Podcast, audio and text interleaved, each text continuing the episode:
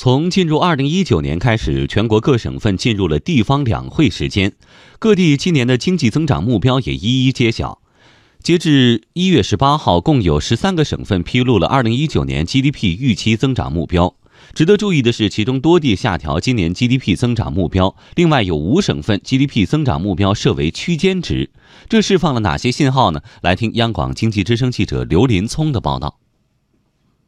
截至一月十八号，共有西藏、河北、黑龙江、江苏、辽宁等十三个省份披露了二零一九年 GDP 预期增长目标，与去年相比，绝大多数为持平或下调。其中，黑龙江、江苏、安徽等地都下调了二零一九年 GDP 增长目标，新疆下调幅度最大，从二零一八年的增长百分之七下调至二零一九年的百分之五点五，下调了一点五个百分点。黑龙江紧随其后，下调了一个百分点。对于多地下调 GDP 增长目标，国务院参事室特约研究员姚景元认为，各地将经济增长目标调低，符合实际，有利于经济向高质量增长推进。多数省呢都是把它整个的增长速度啊和二零一八年比呢都是往下调，往下调一点的话呢，应当讲这是实事求是。这个呢往下调最重要的目的呀，还是要把更多的精力放到增长的质量上，放到增长的效益上，放到民生的改善上。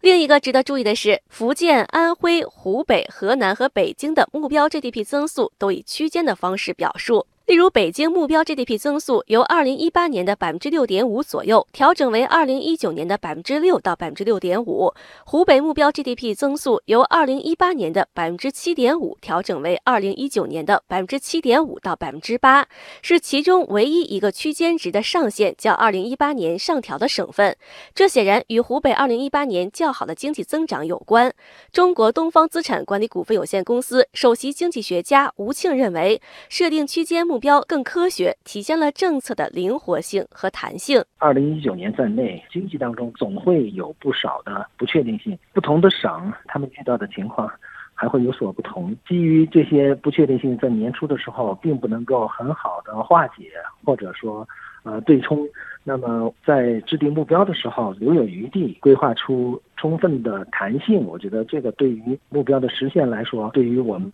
未来的经济政策。都是一件很好的事情。在二零一六年全国政府工作报告中，中国当年的经济增长目标曾被定为百分之六点五到百分之七，这是一九九五年以来在政府工作报告中首设区间值。不少机构预计，二零一九年全国的经济增长目标也将是区间值。对此，姚景元说：“看中国经济啊，如果按照我们二零二零年实现全面小康这个目标考核的话呢，我们应当这个整个经济增长啊，就是说是不低于百分之六，但是上限。”的话呢，也有一个区间。如果我们过快的话呀，我们就会又回到过去高能耗、高物耗，接着就是高污染。所以回过头来之后呢，就这个速度啊，还是定在一个呃合理的区间。这个应当说是，无论是它的科学性，还是实际上的可操作性，它也好把握整个国民经济运行的基本状况。